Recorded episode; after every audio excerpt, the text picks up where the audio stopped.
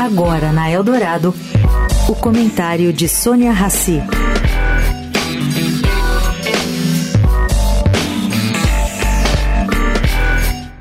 Discriminar a maconha aqui no Brasil deve virar fato.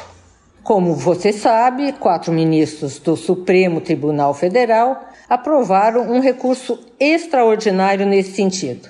E pessoas condenadas por tráfico de drogas, desde que dentro aí de um novo parâmetro a ser definido, podem ter suas penas revistas. O ministro Alexandre de Moraes defende um limite de até 60 gramas de posse da cannabis. Já o ministro Luiz Barroso, 25 gramas. Mas por esses critérios, qualquer um dos dois, calcula-se que 30% dos réus presos hoje são usuários e não traficantes. Bom, a tentativa de descriminalizar a cannabis é antiga.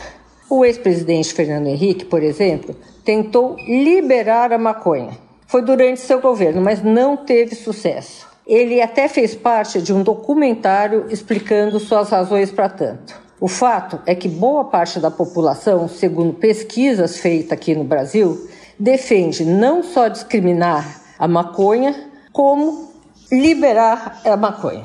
E o que seria o ganho disso? Ela faria diminuir o narcotráfico, além de permitir ao governo federal uma arrecadação de impostos significativa. O Uruguai, por exemplo, liberou a plantação, o consumo e a venda da cannabis sativa em 2013.